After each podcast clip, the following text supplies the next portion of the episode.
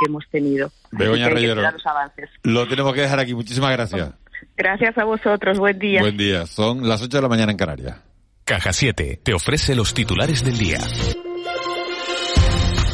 Dos de los cuatro canarios que estaban en Ucrania ya han llegado a Madrid en un avión fletado por el gobierno de España. Lo ha confirmado hace unos minutos en Canarias Radio el viceconsejero de Acción Exterior del gobierno de Canarias, Juan Rafael Zamora. Se trata de los gran canarios Chano Gil y Saúl Pereira. En cuanto al tinerfeño residente en el municipio del Rosario, está ya de camino a la frontera de Ucrania con Polonia en un vehículo particular. Hasta el momento no ha podido cruzarla dado los importantes atascos que hay en la zona. Respecto al niño canario de cuatro años de madre ucraniana, la recomendación es que permanezca en el domicilio ya que se encuentran en una ciudad que está siendo asediada por las tropas rusas. Escuchamos a Juan Rafael Zamora. Confirmamos desde el gobierno de Canarias que afortunadamente los las dos personas de origen gran canario que habían llegado en el día de ayer a Cracovia pues ya se encuentran en, en, suelo español. Ya aterrizaron a las 6 de la mañana, 5 horas canaria en Madrid y la intención pues eh, es eh, tomar el eh, en el caso del residente en Gran Canaria tomar el, primer avión que, que encuentra disponible para, para su isla y más de 420.000 personas han huido ya de Ucrania, sobre todo mujeres y menores, según la Agencia de la ONU para los Refugiados. Si la invasión continúa, podrían salir del país 4 millones de personas. Calculan también más de 100.000 desplazados internos. María Jesús Vega, portavoz de ACNUR en España, asegura que la situación es muy complicada. Se vive mucho miedo, inseguridad e incertidumbre. La mejor forma de ayudar ahora mismo desde fuera de Ucrania, apunta Vega, es con contribuciones económicas que se pueden realizar desde la página web de ACNUR pueden entrar en la página de, donaciones que es eacnur.org, eacnur.org y eh, bueno, pues bien con socios mensuales, bien con eh, bueno, pues, eh, donaciones puntuales, nosotros lo vamos a agradecer porque no se ha recibido más que el 9% de la cantidad que se necesita Cambiamos de asunto. Las altas cifras de vacunación que tenemos en Canarias han ayudado a frenar la transmisión y especialmente la gravedad de los contagios de coronavirus en las islas. Así lo asegura la enfermera responsable de la campaña de vacunación en Canarias, Begoña Reyero. Recuerda que la vacuna no evita que podamos contagiarnos del COVID, pero sí que ayuda a que en caso de hacerlo, la sintomatología no sea tan grave como en el caso de no estar vacunados. En, este caso o con el COVID lo que tenemos que entender es que la vacunación ha sido una herramienta fantástica para disminuir y ayudar a disminuir la transmisión y sobre todo, sobre todo, sobre todo por la protección.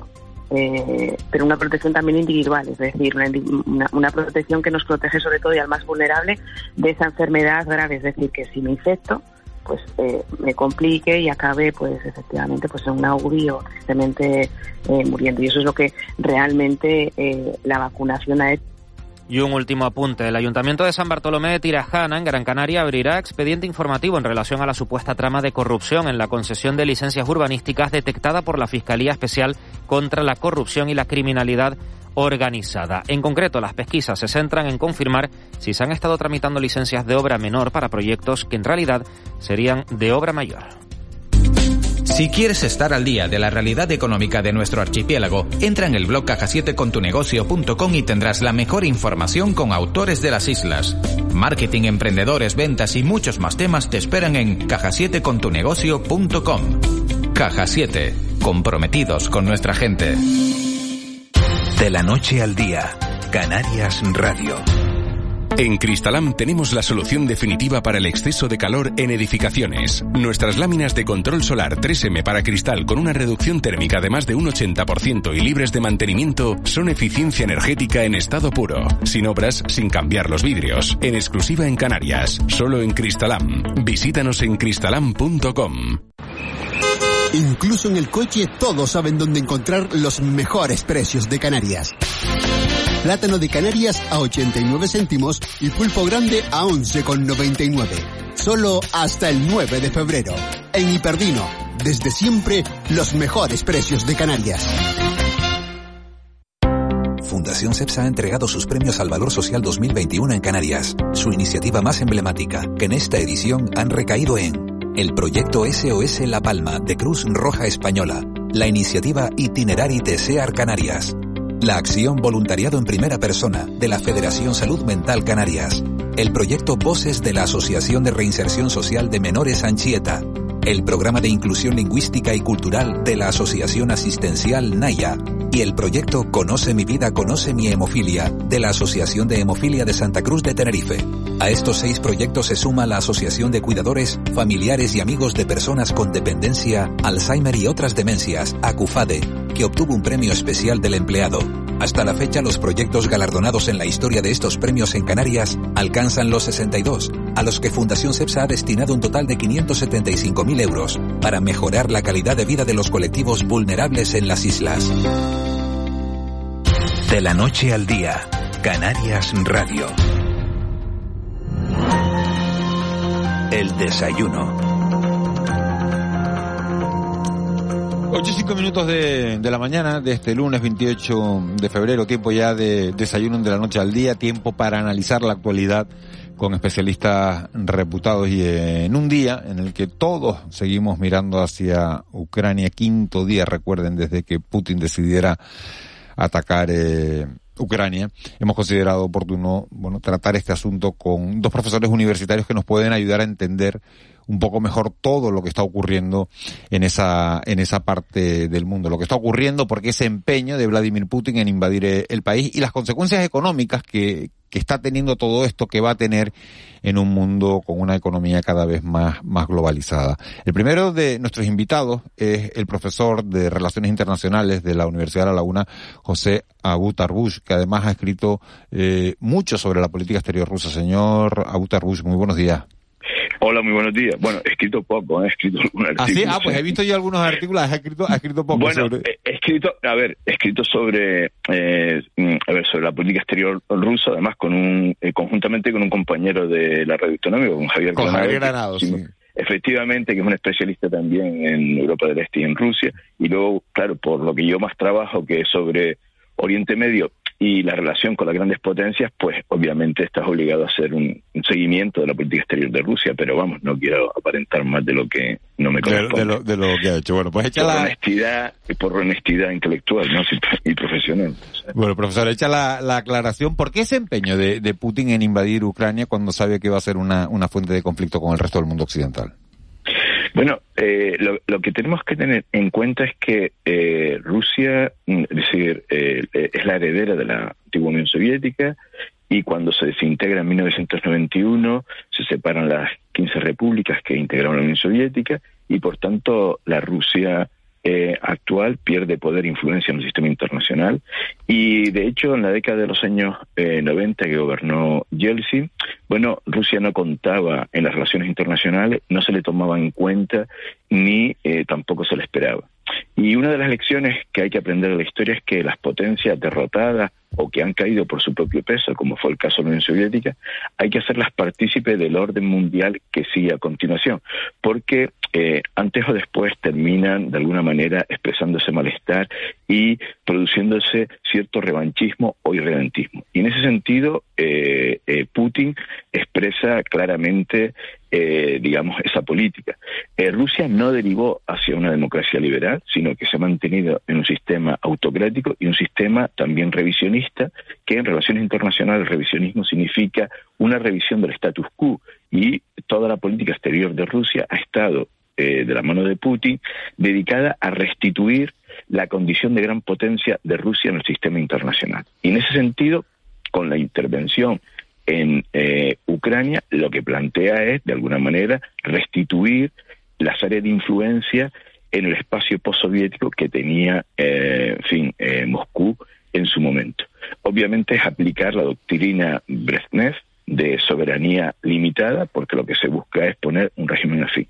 El propósito, básicamente, Rusia tiene tres claros propósitos. Uno, alejar el poder militar de la OTAN de su frontera. Dos, alejar cualquier experiencia democratizadora, que es un mal ejemplo y que lo ven con temor porque es un poder autocrático. Y tercero, alejar también ese poder económico que conlleva también eh, los dos anteriores, el, militar eh, y también el de influencia que tiene en el ámbito económico de la Unión Europea. ¿Y se quedaría eh, en este esta decisión, en estos puntos que usted acaba de, mencionar, se quedaría en Ucrania o o, va más allá, o va más allá porque la duda es si Putin se quedará aquí. No, efectivamente, todo, todo predice que si no hay ninguna respuesta de carácter disuasorio como la que se está adoptando ahora, sobre todo en términos, bueno, en términos como las sanciones que hemos visto, ¿no? En términos económicos, financieros, políticos, militares, incluso de propaganda o información y, tecnológico, cierre de espacio aéreo, etcétera. Si no se genera un efecto disuasorio, obviamente Putin puede hacer una lectura de que tiene eh, luz verde para continuar. Y la amenaza siguiente sería las eh, repúblicas bálticas, eh, Letonia, Estonia y Lituania, y que además están integradas en la OTAN y que allí sí que si hubiera algún movimiento se eh, tendría que activar eh, el, punto 5 de, de, la OTAN. Y esto eh, nos pone entre en un escenario de mayor riesgo no solo para la región sino para toda la estabilidad y seguridad internacional porque bueno estamos hablando de potencias mm, nucleares por el conocimiento que usted tiene la, la, la respuesta que ha dado el mundo occidental ahora mismo a, a, la bueno, a la invasión de, de, Ucrania por parte de Putin está siendo la adecuada. Es verdad que ha ido a más en, la, en las últimas horas, parecía que había como, como una cierta pasividad en la brega, utilizando las palabras que, que, utilizamos por aquí, y, y, esa, bueno, esa, ese apoyo a Ucrania ha ido, ha ido a más en las últimas horas, hasta el punto que Josep Borrell decía anoche que, bueno, que por primera vez en la historia es verdad, la Unión Europea no va a, dotar de material bélico, de material militar a un, a un país en conflicto. Sí, efectivamente, la Unión Europea eh, por eh, primera vez ha adoptado medidas de carácter contundente y además con cierta agilidad ya las medidas a las que me he referido. Y todo esto hace que, bueno, también se produzca algún cambio dentro de algunos estados de la Unión Europea, como es el caso evidente de Alemania, que ha renunciado a, bueno, ha, renunciado a lo que era su política más titubeante con respecto a, a Rusia por la dependencia eh, energética y ha paralizado el Nord Stream 2, eh, que es el gasoducto ¿no? que se está eh, construyendo. hay un incremento sustancial en materia de presupuesto de defensa a 100.000 millones de dólares, que supera el 2% del Producto Interior Bruto de Alemania, y también la decisión de armar a, fin, lo que se configurará como la resistencia ucraniana a la invasión eh, eh, rusa. Y por tanto esto es eh, fundamental. Esto tiene un efecto disuasorio, pero no va a frenar de la noche a la mañana la intervención de Rusia, ¿no? Y de esto son conscientes. Y además tiene un efecto de rebote para las economías, como usted bien ha dicho, ¿no? Dentro de ese mundo globalizado, interdependiente, pues obviamente tendrá un efecto mm, como mínimo de inflación en, en todas las economías occidentales. Eh, buenos días, profesor Tarbush. ¿Qué, qué, se puede esperar de las negociaciones que se abren en, la frontera bielorrusa entre Ucrania y, Rusia? Pues eh, por ser cauto no crearía eh, muchas expectativas. Es verdad que Rusia ha mostrado que en contra de las previsiones ha ido más lento en el avance de lo que estaba previsto, de que se ha encontrado una resistencia más fuerte de la prevista de que ha presentado problemas de coordinación o de logística las tropas rusas desplegadas. Y entiendo también que hay en cierta medida eh, algo de autocontención para no, eh, digamos, eh, despertar mayores condenas.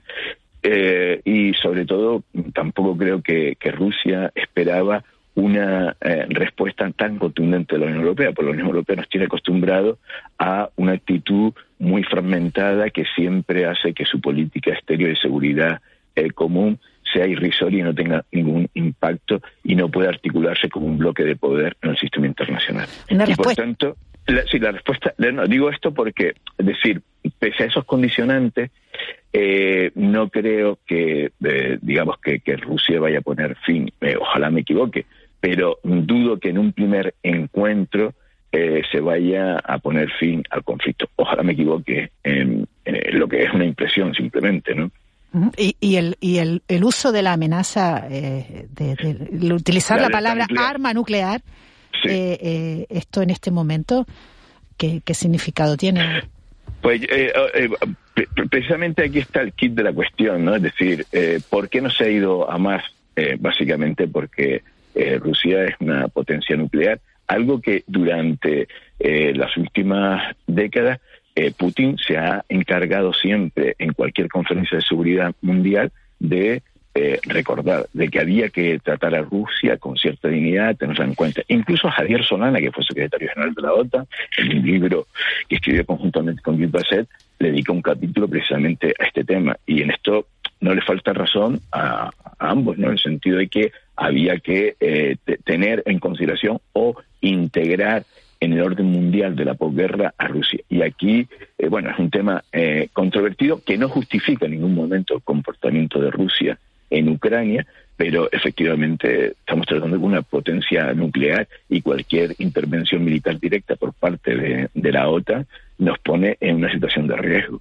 Eso es eh, el elemento fundamental y disuasorio que ha utilizado Rusia con ayer cuando lo anunciaba el presidente Putin eh, lo, lo, usaba él también como elemento disuasorio para que no se adoptaran medidas mayores. De hecho, las medidas que se han adoptado son escalonadas, ¿no?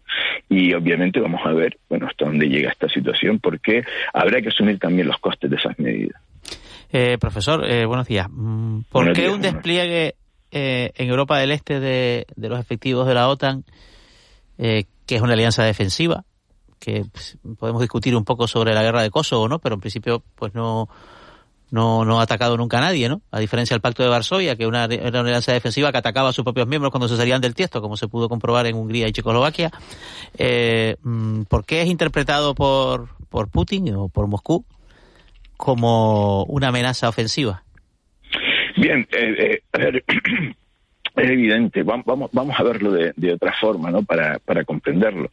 Eh, pongamos el caso que eh, México eh, fuera mm, su territorio fuera diga objeto de expansión de un bloque militar contrario al que lidera Estados Unidos. ¿Cómo lo percibiría Estados Unidos? Tenemos el precedente del despliegue de los misiles, del intento del despliegue de los misiles en Cuba.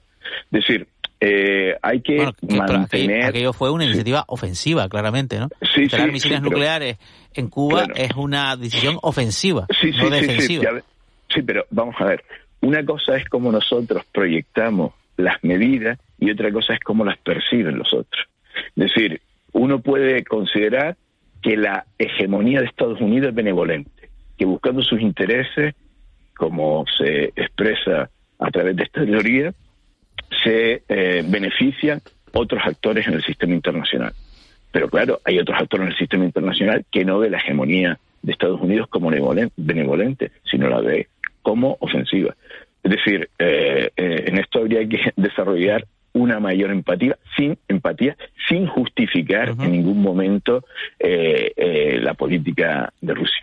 Volvemos al caso de China, porque al final aquí, en el, en el trasfondo de todo esto, es una competición entre las grandes potencias internacionales porque se está moviendo el tapete en la estructura de poder del sistema internacional. Y lleva moviéndose desde el fin de la Guerra Fría, cuando hay un momento unipolar de unos 15 años, que prácticamente desde el fin de la Guerra Fría hasta el, primer mandato de George Bush eh, Jr., y luego hay una emergencia importante de China que de la que Estados Unidos toma buena cuenta y tras su salida de Afganistán se anuncia al mes siguiente el AUKUS, esa alianza eh, militar entre Australia, el Reino Unido y Estados Unidos centrado en la zona del Indo-Pacífico. Por lo tanto, decir, eh, al mismo tiempo, eh, antes de 20 días antes de la intervención de Estados Unidos, de Rusia en, en, Ucrania, el 4 de febrero hubo una cumbre al más alto nivel entre China y Rusia, donde efectivamente ambos muestran eh, su voluntad de girar hacia un mundo multilateral y ambos se hacen concesiones mutuas de eh, en, referencia a Taiwán por parte de China y en referencia a, Ucrania por parte de, Rusia. Todo esto nos habla de, los cambios que hay en el sistema internacional, sobre todo eh, de China. Entonces, una cosa es cómo nosotros percibimos eh, el sistema de seguridad colectiva de la OTAN y otra cosa es cómo lo perciben otros autores como China y Rusia que compiten en, eh, en, la, en esa estructura de poder del sistema internacional. ¿Cómo va a interpretar Rusia el hecho de que, bueno, de que ya se haya hecho público ayer, claramente, por parte de, del alto representante Borrell, eh, de que mm, las potencias occidentales van a, entregar armas al ejército ucraniano. ¿No lo va a considerar una intervención de la OTAN por la puerta de atrás? Eh, sin duda, de hecho, eh, de hecho ayer mismo Putin, en la declaración que hizo, escenificando el tema de la alerta nuclear, iba en esa dirección.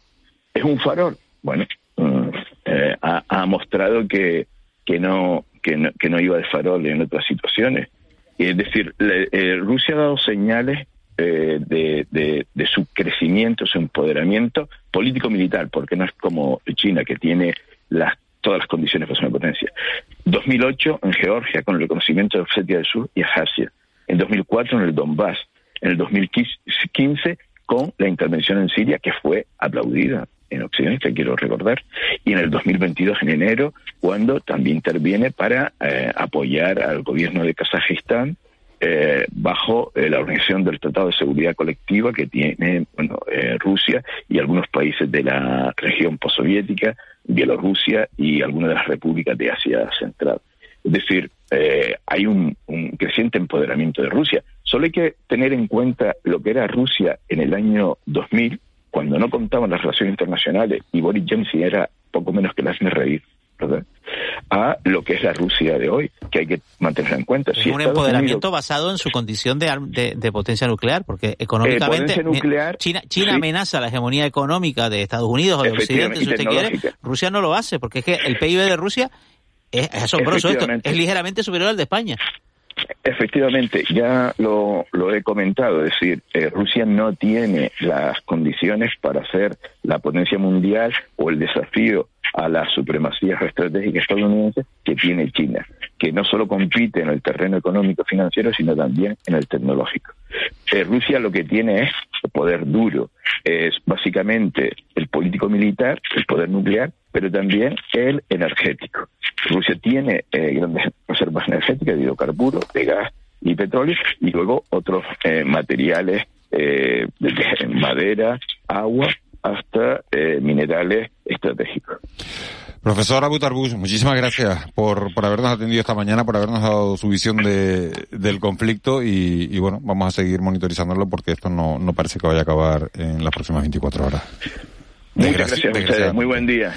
Buen día. Hemos visto la, la parte política de todo este conflicto queremos ver la parte económica. Fíjense, hoy acabamos de conocer los datos de, la inflación del mes de febrero, 7,4%, el mayor nivel desde 1989. Estamos hablando de los últimos 33 años.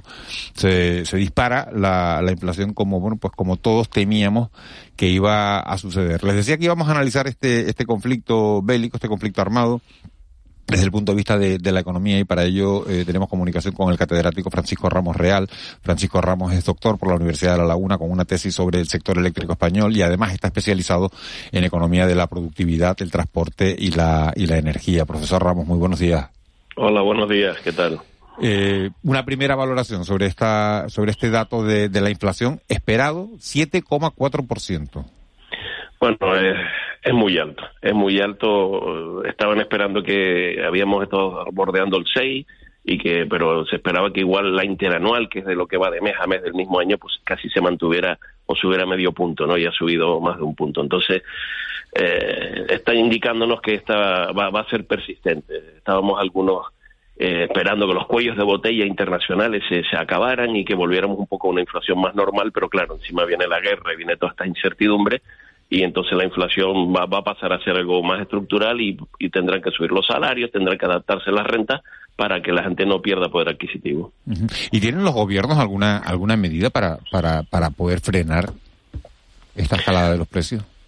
Bueno, es que en este caso es una inflación un poco por un shock externo, ¿no? Es decir, eh, no, no depende tanto, no es una inflación de demanda que, la, que el, propio país, la, el consumo haya subido mucho, la inversión, sino viene determinada en principio por la pandemia que generó unos cuellos de botella internacionales en los transportes, en la energía y si encima unimos una guerra, pues ya claro, lo que puede hacer un gobierno ya es muy, es muy difícil. Lo, lo más que puede hacer es paliar y hacer que las rentas de algunas personas, de algunos colectivos, no sufran mucho para que no sea tan desigual el impacto, pero cuando, cuando las condiciones son exteriores, la, inflación es muy difícil de, contener. Ayer leyendo a, distintos especialistas sobre, sobre la guerra de, Ucrania, oía, les voy a decir que, que no faltará gas, que no faltará petróleo, pero que nos preparemos para un notable incremento de, de los precios, precios que de los combustibles que de por sí ya estaban disparados. ¿Hasta dónde pueden, pueden subir? Bueno, vamos a ponernos en que no haya, digamos, una, guerra eh, internacional en plan eh, ni nuclear ni muchísimo menos. Vamos a ponernos que esta guerra dure un tiempo determinado. Los mercados de, del petróleo y los mercados de, de las energías convencionales son mercados que los economistas llamamos de, poca elasticidad, inelástico. Entonces, a poquito que la oferta se mueva un poco, la demanda suba en un momento determinado, pues los precios se disparan, ¿no? Y en este caso, tengamos en cuenta que Rusia, por ejemplo, eh, tiene un 10% aproximadamente de la producción mundial de los mercados internacionales. Y encima el gas eh, tiene el problema de que no, no tiene la transportabilidad que tienen los, eh, los, petroleros. El gas viene mucha, una gran parte por los gasoductos y entonces eh, Europa ahora mismo está un poco agarrada, no digo por dónde, ¿no? Está agarrada a, ese suministro y a corto plazo que Estados Unidos a través de lo, del gas licuado pueda compensar, pues a medio plazo, pero en el corto plazo es muy difícil. Por lo tanto, subida de precios, por lo tanto, subida de precios. Subida, de precios, eh, no sabemos hasta qué punto, ¿no? Bueno, el petróleo en, los mercados de, futuros, porque están los mercados de corto plazo y los mercados de futuros, se está incluso cotizando a 150, es decir, no, no, no sería ningún disparate que llegáramos a, esos niveles, ¿no? Por lo tanto, que, que, que nosotros llenar el, el depósito, pues prácticamente subiera un tercio, un 40%, podría llegar a ocurrir, sí. Hemos oído durante todo el fin de semana que Estados Unidos y, Europa han decidido sacar a, Rusia del sistema financiero SWIFT, un sistema mundial que paraliza los fondos del Banco Central ruso y las transacciones con, con el exterior. Le pregunto, ¿qué se pretende con esta exclusión y qué consecuencias puede tener o va a tener? Bueno, pretenden ahogar eh, financieramente a, Rusia para que no pueda financiar eh, eh, su, su, su, guerra armamentística, ¿no? Y además que la población, pues claro, lo va a sufrir, es decir, porque incluso cerrar el espacio aéreo para que la, eso supone que no puede haber turismo ruso. Está intentando estrangular a Rusia, pero el problema es que, eh, claro, claro que nos afecta porque si el, que vaya a cobrar eh, deudas que tenga pendientes de, rusos, pues tampoco va a poder eh, tener ese dinero. Y después, por otro lado, está China, está China que de manera indirecta podría ser el, colchón para que Rusia de manera indirecta pueda hacer determinados pagos y pueda recibir materias primas en su industria. Y por otro lado, las grandes reservas que tiene Rusia. Rusia tenía muy poca deuda pública y, tiene muchos miles de millones en, reservas en oro y reservas y divisas que, bueno, son un colchón para que por lo menos a corto plazo pueda poder recibir. Que no, que no le hace daño, que el aislamiento económico no, no crees que vaya a tener mucha incidencia, ¿no? A corto plazo no, a, medio plazo y largo plazo sí, sí, va, va, a hacer que se empobrezca mucho el país, pero como estaban diciendo antes, claro, es un país que basa su poder más que eh, económicamente en, meter miedo en plan el, matón del barrio, es decir, eh, tengo un ejército y tengo armas nucleares y, y aquí te espero, claro. Eh, Profesor Ramos, buenos días. Eh, buenos días. El otro día la intervención de Biden, del presidente de Estados Unidos, al final, un poco, en el comentario final eh, eh, advertía sobre la, bueno, la, certeza casi de una crisis energética y decía que, pedía a las empresas petroleras, en este caso a las americanas, que no, que no subieran precios, ¿no? Claro, ¿hay alguna herramienta de intervención del mercado? Como estamos viendo decisiones excepcionales y sin precedentes todos los días, ¿no? Para bueno, quizás suspender eh, o, bloquear o, regular el precio de los hidrocarburos en un contexto, en fin, de crisis internacional, eh, vamos, mm, realmente sin precedentes, ¿no? No, a nivel internacional es otra cosa que después a nivel interior un, país pueda bajar los impuestos de gasolinas, porque que, es más del 50%. o que ponga un tope a los precios. No, no, a nivel internacional eso no es posible. La única manera eh, que sí se puede hacer es decirle, como siempre, a Arabia Saudita, como ya comenté antes, que son mercados que a poco que subo baje la oferta, los precios se pueden estabilizar, decirle a Arabia Saudita que invada, invada de producción el, de petróleo el mercado y, calme un poco la incertidumbre, porque una gran parte de la subida es que los mercados eh, ante el riesgo se vuelven muy miedosos y entonces por eso, para asegurarse, pues los, los precios se disparan, ¿no? Pero a corto plazo y en el mercado internacional no hay, no hay manera de, controlar los precios, ¿no? Eh, profesor, eh, buenos días. Eh, ¿cómo, ¿Cómo va a afectar todo esto de lo que estamos hablando al turismo, al turismo en Canarias, al sector turístico que empezaba a remontar? Bueno, pues, pues, una de las cosas es que, que, la gente tiene miedo y tiene aversión al riesgo, que llamamos en economía, ¿no? Entonces, eh, si tú vives en Europa y tienes miedo de lo que puede ocurrir, pues va puede retraer. Si esto se, se, prolonga en el tiempo, por lo menos en, en, los primeros momentos y durante unos meses, pues sí, puede el mercado internacional turístico. De hecho, en la bolsa muchas de las empresas que en los primeros momentos que más bajaron fueron las hoteleras y, la, y el sector turístico pues a Canarias le puede afectar negativamente porque todo lo que sea el, turismo es muy volátil a, los mercados, ¿no? Y, una guerra es, digamos, lo, peor, lo que más miedo le puede dar a la gente. La gente eh, ahorra, eh, como pasó en la pandemia, pero por otros motivos, ¿no? Pero la gente lo que hace es consumir menos y ahorrar menos. E incluso la inversión, las empresas también tienen miedo a invertir capitales. Entonces, pues, bueno, pues ya, ya, ya estamos en una recuperación que estaba ya empezando a ser importante y que se va a estancar. ¿Y esto es rápido? Porque, eh, eh, por ejemplo, el, de algunas medidas que aplicadas a, Rusia, ya hoy eh, nos hemos amanecido con la noticia de que el rublo pues ha caído, ¿no? Ha caído muchísimo, un 30% respecto al euro y al dólar. Esta, ¿Este efecto sobre el turismo también es, es algo rápido? Bueno, en economía lo primero que reaccionan siempre son los mercados financieros, la bolsa, el dinero, porque esto digamos que es inmediato, ¿no? Lo otro depende de las reservas que haga la gente. Eh, no es tan rápido, pero y de momento parece que, eh, dicen los, los agentes que trabajan en el sector, que no se han visto demasiado afectados. No, no sería tan rápido, va a depender de si esto se prolonga y, en el tiempo o no, no. Es tan rápido. Mm, usted antes habló de la inflación y de que, bueno, para, para mantener el, bueno, el poder de compra, el, el, nivel adquisitivo, pues mm, hay que subir salarios. Claro, subir salarios alimenta la inflación. Esto al final, ¿cómo, cómo, cómo, cómo, cómo se equilibra esto? Porque claro, si empiezas a subir salarios, pues también hay un, estímulo a que, a que los precios sigan subiendo, con lo cual esa subida al final se la comen nuevas subidas de los precios. ¿no? Bueno, es la espiral, es lo que se intenta evitar. Se intentaba que, que, estas subidas que habían sido por, por unos cuellos momentáneos de botella en los mercados no se convirtieran en algo permanente, pero cuando ya pasan tantos meses no queda más remedio pues si no la gente, si te sube el 6% y los salarios se estancan, pues nos volvemos todos más pobres. Pero es verdad que es, también a nivel internacional, porque otro de los efectos es que nosotros tengamos una subida de presión mucho mayor que los demás, ¿no? Si, si a nivel internacional hay inflación, pues bueno, pues nosotros no, vamos a tener más remedio que, que asumir esa inflación, intentar que, pues, pues a lo mejor, pues, medidas internas de eh, bajada de determinados impuestos o ayudas a las familias, eh, no, no, no sea todo subida de salarios, pero que va a tener que ajustarse en algún momento a esta inflación, a las rentas de las personas, ¿es eso o empobrecernos todos, no? El, impuesto a los pobres que llaman. La sí, inflación. La, inflación es el impuesto al pobre, ¿no? El, hasta la semana pasada el Banco Central Europeo sí contemplaba una posibilidad de, de, subir gradualmente tipos de interés. Claro, cuando está ya esto de Ucrania, ya eh, la propia Christine Lagarde dice, no, esto, de nada, y aquí mantenemos un poco el grifo abierto, todo lo que sea necesario.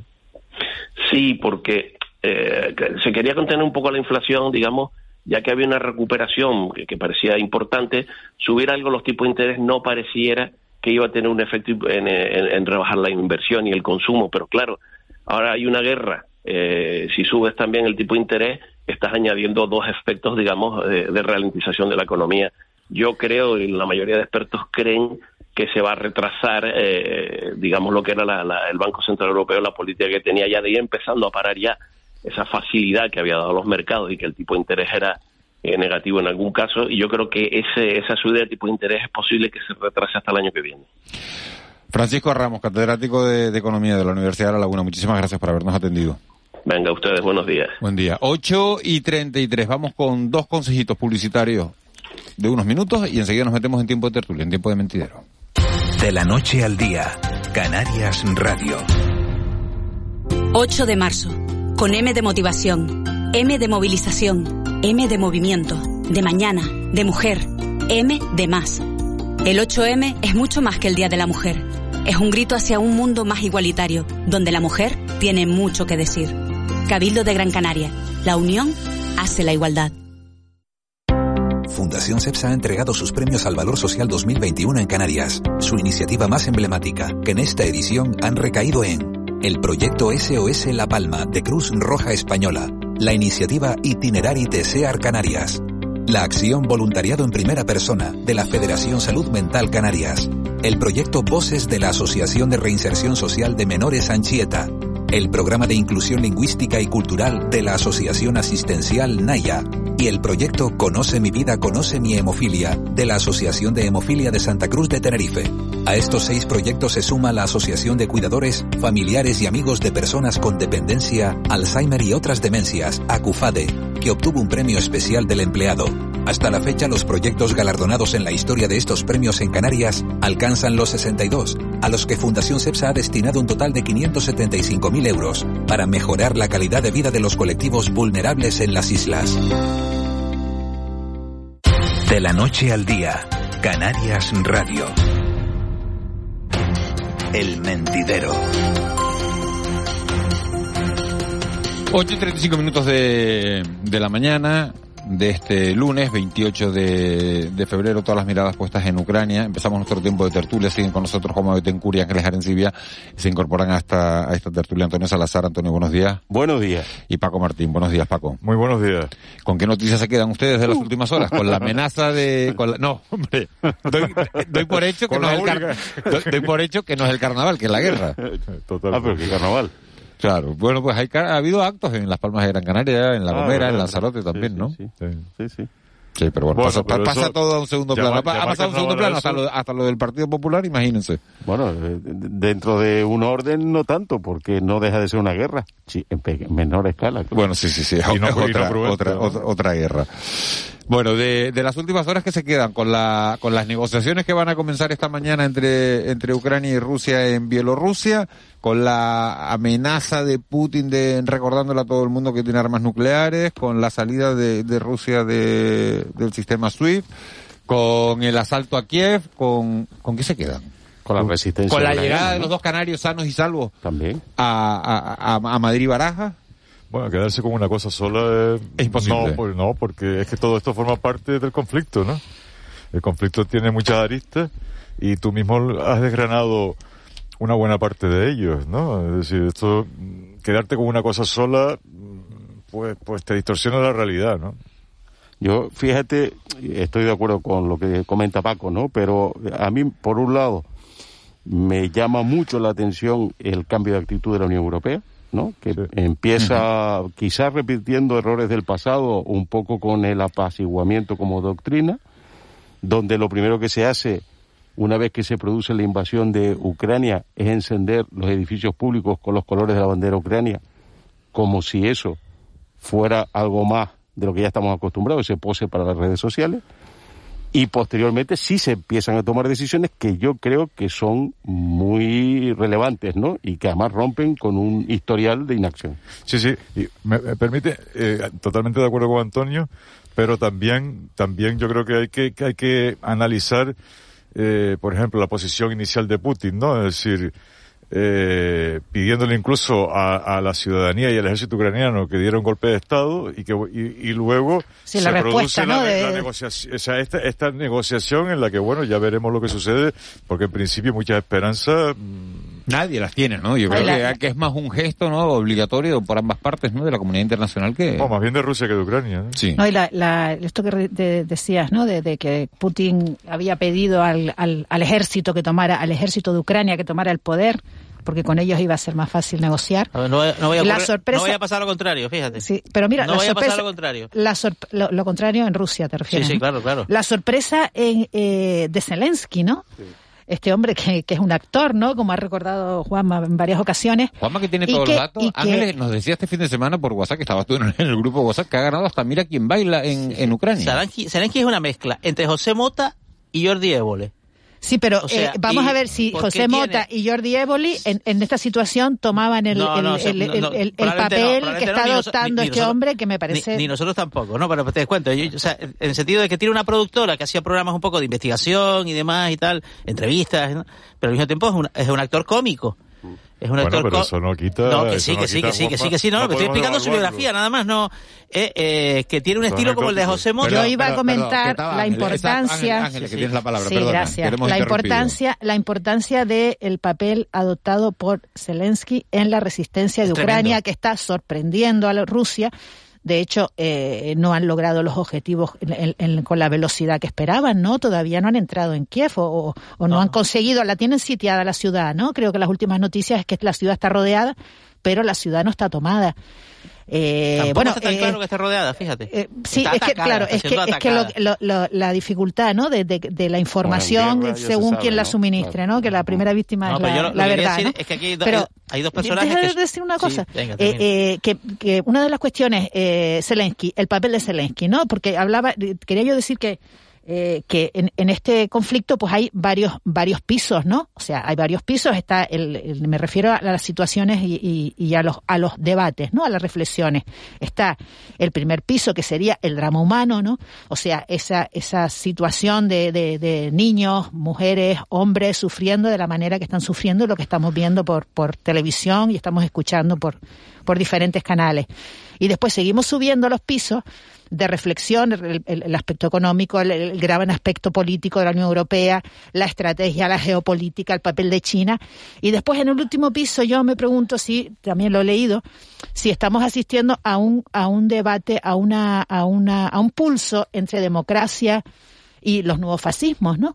El nuevo populismo, la nueva populismo más bien, ¿no? Sí, bueno, pero es la, nueva la nueva forma que, que, que adopta el fascismo, ¿no? Estos populismos este el Putin, ¿no? No, bueno, yo no quería decir de Zelensky que se ha convertido en un símbolo de la resistencia, precisamente por quedarse en Kiev, por cómo comunica, por cómo comunica eh, y lidera la defensa de una ciudad, cuando al principio se había informado de que él se había ido, se había ido, se había ido marchado a, a, a Lviv, que es otra, otra ciudad más cerca de la frontera polaca, pero él enseguida dijo que no, que estaba allí. Eh, cómo tuitea diciendo he hablado con Pedro Sánchez, he hablado con el primer ministro belga, eh, nos van a mandar 400 eh, misiles anticarros, eh, es asombroso. No, en el caso de Sánchez. Claro, está animando, está animando a... Le hemos mandado un, un 20, toneladas de, material. ¿no? ¿Qué ha mandado España? 20 toneladas de material de ayuda. No, lo ha especificado. se ha dicho que es material defensivo, cascos y cosas así. No, no, no, le, faltó unos calditos también. Sí, pero ¿cómo, cómo, cómo, cómo, digamos, cómo interactúa con la comunidad internacional? ¿Por qué, eres tan, ¿Por qué eres tan burlón, Antonio? ¿Por qué, no, porque, porque, has dicho, no, no, porque has dicho que, que, que, que, le ha faltado unos calditos. Bueno, Pedro Sánchez habló con Zelensky ayer por sí, teléfono. Sí, sí, no, no, no, y además de, yo fíjate que, que estando de acuerdo con buena parte de lo que se ha dicho, eh, eh, ahora en este retrato que hacía Juanma, creo que de ahí viene el cambio de actitud en la Unión Europea. Sí, totalmente. O sea, es que creo que efectivamente todo esto, en la conversación con Pedro Sánchez, con todos los demás dirigentes, efectivamente ha hecho modificar el cambio en la Unión Europea, que para mí es lo más relevante. ¿eh? Tiene que jugar todas las bases. no, no, y luego hay otra, figura, hay otra figura un poco menor, que también es muy peculiar, que es el alcalde de Kiev, que es Vitaly Klitschko, que, fue campeón, que era boxeador, fue campeón del mundo de los pesos pesados y que también se ha puesto ahí un poco de eh, un poco a, exhibir también su, su liderazgo en, la defensa de, la ciudad y, Kiev, nos guste o no, se, ha convertido en un, en, un símbolo de la, de la resistencia y Zelensky quizás en un mártir, no lo sabemos, esperemos que no, pero desde luego sí en un, en un héroe. de todas formas, antes cuando decías que no se sabe si está sitiada o no, lo cierto es que cada noche que pasa es una noche en la que gana la posición de Ucrania, entre otras porque está provocando una corriente de simpatía y sobre todo de gente que voluntariamente está yendo a combatir y las milicias son siempre luego claro. Se recuerda recuerda la, petición de Zelensky de que de que fuera gente no a ayudarlos a luchar. Y la y la y la, la, advertencia que hacen en el, primer momento eh, líderes mundiales si no nos ayudan eh, la guerra llegará a tu puerta no pasado mañana eh, y después también una, una, un, grito que oí de, un, de un soldado ¿no? que, que pusieron por televisión, España, no pasarán es que ahí hay unos, unos elementos que recuerdan a los años 30 eh, la, la, petición de Zelensky de que vayan eh, eh bueno eh, personas de, de, otros países a ayudarlos allí en la resistencia. Las brigadas internacionales en la, en la guerra, de, la guerra de España. El no pasarán, el no pasarán, en, en, el sitio de Madrid, ¿no? Pero mira, pero, y, después otras relaciones, cosas que no se cambiaban desde, desde esa época, ¿no? Como lo que hablábamos antes del tabú alemán en, sobre su pacifismo, que viene del final de la Segunda Guerra Mundial, ¿no? realmente estamos viviendo en un, en un momento que tiene algunos paralelismos con los años 30 del, del siglo pasado, ¿no? Eh, con, con, las, con las distancias enormes que hay, por supuesto, y eh, esta, esta rotura de tabúes, ¿no? Esto que están ustedes comentando de, de, Más atrás, incluso la Primera Guerra Mundial, que es donde se acuña el no pasarán, en la Primera Guerra Mundial, los, eh, los, franceses acuñan el no pasarán ante, ante el imperio austrohúngaro, ¿no? Y las tropas alemanas y las tropas austriacas y todo esto. Y ahí es donde por primera vez se acuña el no pasarán, que luego se, se, difunde enormemente, como tú bien dices, en la guerra civil española. ¿no? Pero mira, hay dos cosas, porque antes he dicho que me parece muy relevante el papel que ha tomado la Unión Europea, pero hay dos cosas que me inquietan profundamente. Una, que es ese papel activo y el incremento del, del presupuesto militar de Alemania. No me termina de gustar, más allá de... Sí, por la... Por ¿Porque son alemanes o porque...? Sí, bueno, la, sí, por la historia, también. quizás, por la historia, ¿no? también, sí. Y, y, luego otro que sí que me parece, eh, porque ese todavía cabe incluso a, a modo de, de, de, precaución, pero el otro no, el otro sí que me parece muy peligroso porque hemos dejado en manos de la Comisión la posibilidad de vetar medios de comunicación. Y a mí lo de Rusia Today y lo de Sputnik me parece una mala idea. Hombre, vamos a ver, son medios de comunicación Vamos a ver, estamos, estamos en una situación de guerra. Sí, sí, pero sí. En, situación De, no es lo mismo, no, no, es lo mismo que estar, en, no es lo mismo que estar ahora mismo en Venezuela. Venezuela no, no, tiene que guerra con ese, nadie. Vale, pero yo ese poder no se lo arrogaría ¿Eh? a nadie, y, ni y sabemos, siquiera y sabemos, a la Comisión Europea. Es decir, en este caso, fíjate, en este caso yo tengo una ligera duda, estando, estando en el fondo, en, en el planteamiento mm. contigo, esos son dos medios de comunicación propagandísticos de las políticas de Putin. Sí. Como otros que intervienen, que intervienen, sí, pero... Sí, que se les ha tolerado durante mucho pero tiempo. Forma ¿Es parte, verdad? forma parte de, de, de, la, de la otra guerra que ha venido manteniendo Putin, es decir, la guerra de la propaganda sí. y la guerra y la guerra cibernética, ¿no? Uh -huh. Se les ha tolerado durante mucho claro. tiempo los excesos, ¿no? De Russia claro. Today. Se ha creo que unas lecciones de esto también es cómo, cómo se ha contemporizado. Ahora dice el gobierno británico, pues le vamos a poner el coto aquí a los oligarcas de Londres. Hombre, por favor que ya sí, que, con que ellos, dejan, que ya pasteleando con ellos 30 años. Venga, ya, pero si llama, llama la atención también el, el, la oleada, ¿no? La, la, de, de, solidaridad con Ucrania en el resto del mundo, ¿no? El, el, la decisión de un montón de instituciones y entidades que no tienen nada que ver con la guerra, ni con gobiernos, ni con administraciones que están cortando sus hilos con Rusia. En el mundo del deporte, por ejemplo, es muy evidente, ¿no? El Como... se ha quedado sin equipo de baloncesto. Fíjate, fíjate, fíjate. No, ¿no? pero es importante, Ángeles. ¿Por qué? Porque es sí, que es importante, sí, importantísimo claro sí. porque eh, eh, eh, antes, el poder Antonio blando, dijo ¿no? algo, el antes. Antonio dijo algo que de, de, los modelos civilizatorios. O sea, el modelo civilizatorio de Putin no lo queremos para nada. Yo creo que de ahí esa reacción general que se está produciendo. Dice, oye, tú que, que todavía en el siglo XXI vas a resolver los, los problemas a trompadas. ¿De qué estamos hablando? Sí, la posibilidad de que esto se le vuelva, ¿no? Que yo creo que es un poco lo que mencionaba antes Juanma, que esto se le vuelva en contra del propio Putin, ¿no? Las, las reacciones que está teniendo dentro de su, de su país. Ruso, también el ejército ruso, hay noticias de, sí, de que la logística del ejército ruso no es la, la más deseable. No, que se ha quedado sin gasolina. Teniendo, y por eso está teniendo también claro, estas dificultades. Es que hay que tener en cuenta una cosa con respecto a Rusia. Es una potencia militar indudable, sí. pero económicamente Nuclear. es una eh, economía, no digo subdesarrollada, pero ahí anda. No es de primera. No. Entonces, esto para ellos es muy complicado. Y hoy sí se estaba produciendo esta mañana, que miré, un 20% se han elevado los tipos de interés, un 17% la devaluación del rublo. Eso sí que es eh, material inflamable sí. para esa parte de la ciudadanía que estará en contra de lo que está haciendo la, su... La gran pregunta, Antonio, es en qué medida la aplicación dura del poder blando, parece mm. un contrasentido, pero las medidas económicas, las sanciones, eh, sí. es poder blando, mm. no es poder militar va a, a, frenar, digamos, las acometidas de, sí, de, veremos, de veremos, a Occidente, veremos a Occidente reclamándole al pueblo ruso una toma del poder. No, no lo sé, pero, pero fíjate como que... hacía, como hacía ah, el Putin con, con Ucrania. Sí, a, a, mí mejor que, no verbalizarlo. Sí, a mí a mí no me gusta eh, esto del poder como lo expresa Juanma, ¿no? Es decir, si tengo que elegir uno de los dos males, prefiero el blando, como es natural. Bueno, pero hay una, hay una extensa literatura sobre ello, como sí, tú sabes. Sí, sí, está claro. Pero, pero quiero decir que, que efectivamente efectivamente yo sí creo que este tipo de medidas, eh, bueno, para el que no tiene nada, nada va a perder, pero es que siempre salen perjudicados los mismos, ¿no?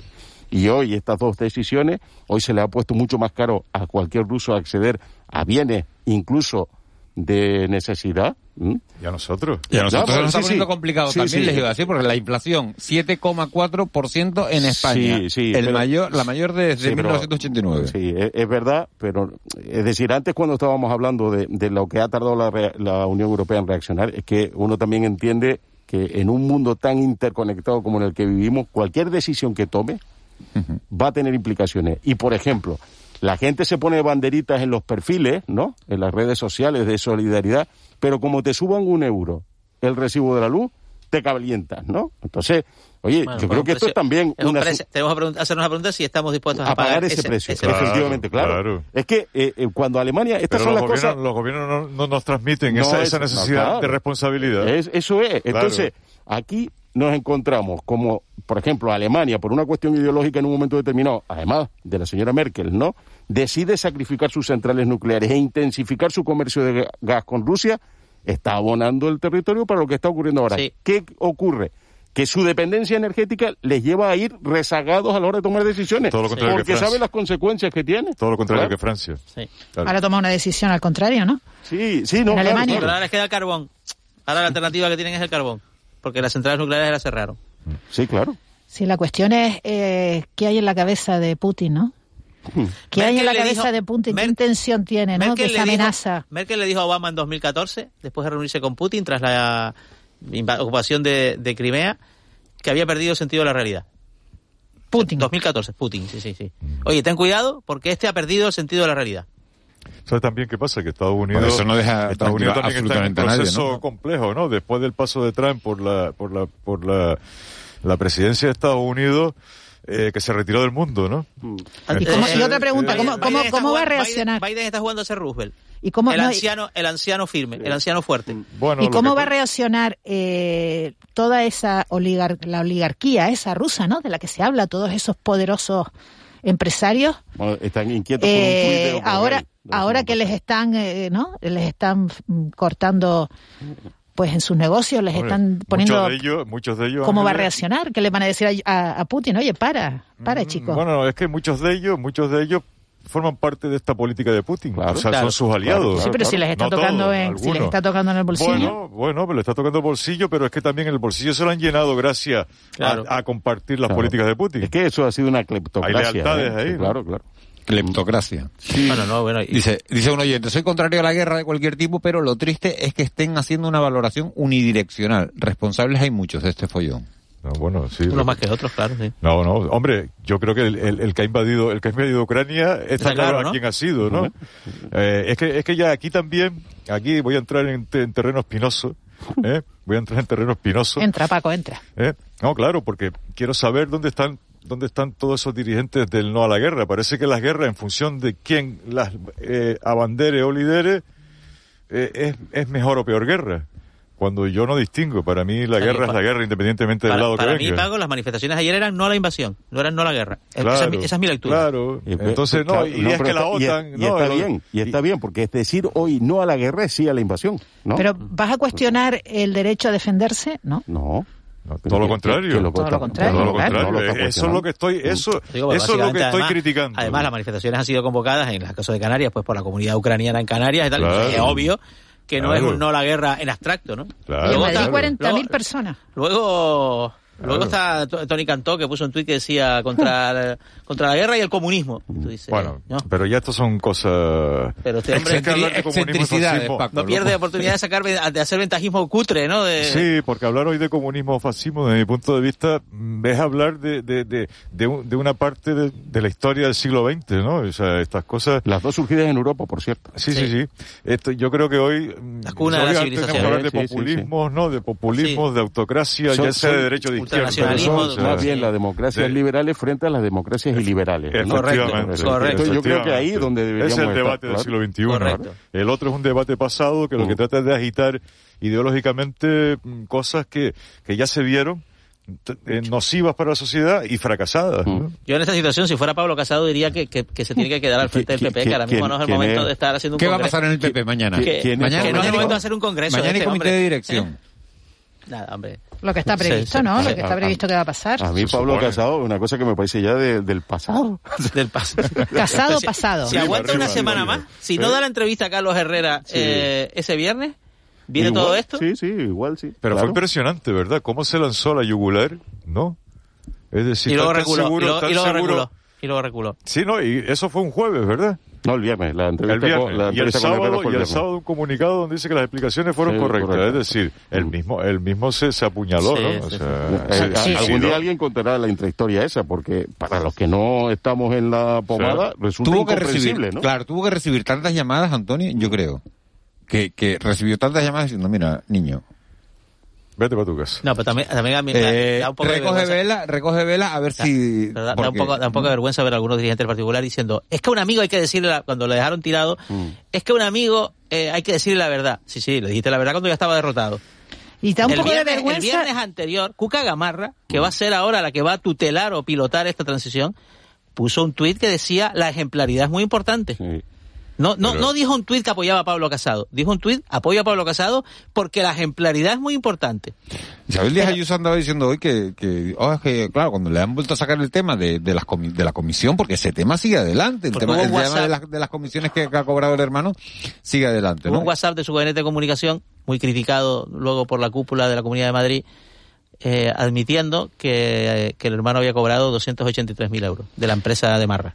Sí, no, al final le estaba diciendo, está diciendo Casado va a tener razón, ¿no? Con lo que dijo, pero a mí de lo que me llama la atención, no, no, no, la cantidad esa son las operaciones totales con cuatro, esa empresa. Cuatro facturas con la empresa. Y lo que han dicho, y yo creo que eso no desmiente lo anterior, es que solo una de ellas, la de los famosos cincuenta y pico mil, tienen que ver con la comunidad Madrid. no se sabe. No, eh, no lo han dicho, pero que no tienen que ver con la, con la comunidad. No se sabe. yo quería decir una cosa al hilo, Juanma, de lo que dijiste antes de, de, la vergüenza ¿no? de los dirigentes y tal. Eh, a mí realmente estaba pensando, digo, a mí lo que realmente me llama la atención es eh, la forma en que todos esos dirigentes mostraron su eh, desamor por Casado, porque eh, fueron especialmente, hubo especial eh, interés en hacerlo evidente, ¿no? No sé si me explico, ¿no? En, hacer, en hacer el, que quedara muy claro, que quedara muy claro que yo no estaba con, e, yo no estoy ya con este árbol caído y que me apunto al próximo, ¿no? El ejercicio de la política es de una dureza, el ejercicio de la política, aunque no lo parezca, es de una dureza brutal. Es decir, eh, eh, las personas, nos, las ¿eh? personas nos manifestamos, nos manifestamos nuestras sensaciones, nuestros sentimientos en el mundo del arte, en el mundo de la música, y, pero la política, la política es es, donde verdaderamente aflora la condición humana en momentos determinados. No, hombre, no. Estamos... Bueno, la no, no, la condición humana entre otras, pero te entiendo, no, yo entiendo lo que quiere decir Paco, ¿eh? está hablando Juan. La, la miseria. Sí, humana, la condición vale, humana, vale. la condición humana tiene mucho, mucho, muchos componentes y ese componente miserable en la política esa, parte estoy de acuerdo, en la política en la política cuando las cosas se ponen crudas es descarnado total yo, lo que me planteo eh, primero eh, debo decir que claro yo no le tengo ninguna simpatía a ninguna organización política por definición no y, veo los comportamientos y me parece que los incentivos están mal alineados porque se terminan dando así en todas las organizaciones. ahora bien me planteo si en el Partido Popular le dan ese trato a los propios ¿cuál es el que debemos esperar los que no lo somos? Porque claro, cualquier cosa menos piedad, ¿no? O sea, que no, ha, sido terrorífico. Eh, nos quedan tres minutos. Eh, debíamos estar hablando desde el viernes pasado de, de, la isla de La Palma, de la conferencia de presidentes, de las ayudas a los damnificados, y todo esto ha quedado como, ¿no? como en el olvido. Bueno. Ese es el riesgo que se corre. Totalmente sepultado por los acontecimientos. Claro. Ese es el riesgo que se corre. Por, eso los palmeros tienen que estar, vamos, eh, al pie del cañón permanentemente para eh, conseguir la recuperación de la isla y la recuperación de las vidas de las personas que que que, que, que, la protesta se celebró, ¿no? mil ah, personas. La protesta del viernes prevista Mil personas. se celebró, se celebró y sin embargo pues no tuvo la, la, visibilidad ¿no? Que, que, que, que, debía haber tenido o que esperábamos, eh, ellos esperaban que pudiera tener, obviamente porque las circunstancias son las que son, ¿no? Porque cambió, cambió con, con los llanos y claro, mm. sí. mismo, sí, pero yo ahí sí me parece que más allá de los aspectos más políticos, si se quiere, que son todas estas escenificaciones de apoyo y demás, lo que necesitamos es que el apoyo esté fluyendo y que eso no se interrumpa y que sea de, realmente eficaz y a la altura de lo que están esperando las personas que han sido damnificados, ¿no? yo creo que eso no debería pararse. Lo que nos decía el alcalde de Tazacorte, ¿no? Cuando estuvimos allí el jueves euro. Mm. Decía, una pregunta de Miguel Ángel dice, ¿qué, qué, qué, qué espera? Lo que pasa que el jueves, lo que pasa que el jueves, que yo creo que quedó en el programa que hicimos allí está visualizada la situación, ¿no? Porque fue el primer día de la invasión y, y se notó mucho, ¿no? Que, que de repente el, el, foco de atención, ya no solo por los eventos que se cancelaron, se desplazaba de una forma dramática. Está claro. No, y también que vamos a ver, vamos a ver, porque con todo esto económicamente pues oye, mm, los, gobiernos, europeos y las sociedades europeas vamos a sufrir un, retroceso económico. Sin Entonces vamos a ver qué va a pasar. Pero va a depender mucho de la duración del, conflicto. Ojalá sea la, la menor posible, pero bueno, eh, ¿se atreven a, dar un, plazo? ¿Un mes? ¿Una semana? imposible. Imposible, ¿no? Imposible saber. Año. Año. Bueno, años de guerra no. lo dijo Macron, yo estoy de acuerdo. Yo eh, a eso le veo más complicaciones, Juanma, pero entre otras cosas, pues no tiene capacidad para controlar luego un país, incluso aunque se saliese ojalá, ojalá, ojalá, ojalá, que, te equivoques, de, verdad, ojalá, que te equivoques. Señores, gracias a, los cuatro, gracias Paco Antonio, Juan Ángel. mañana.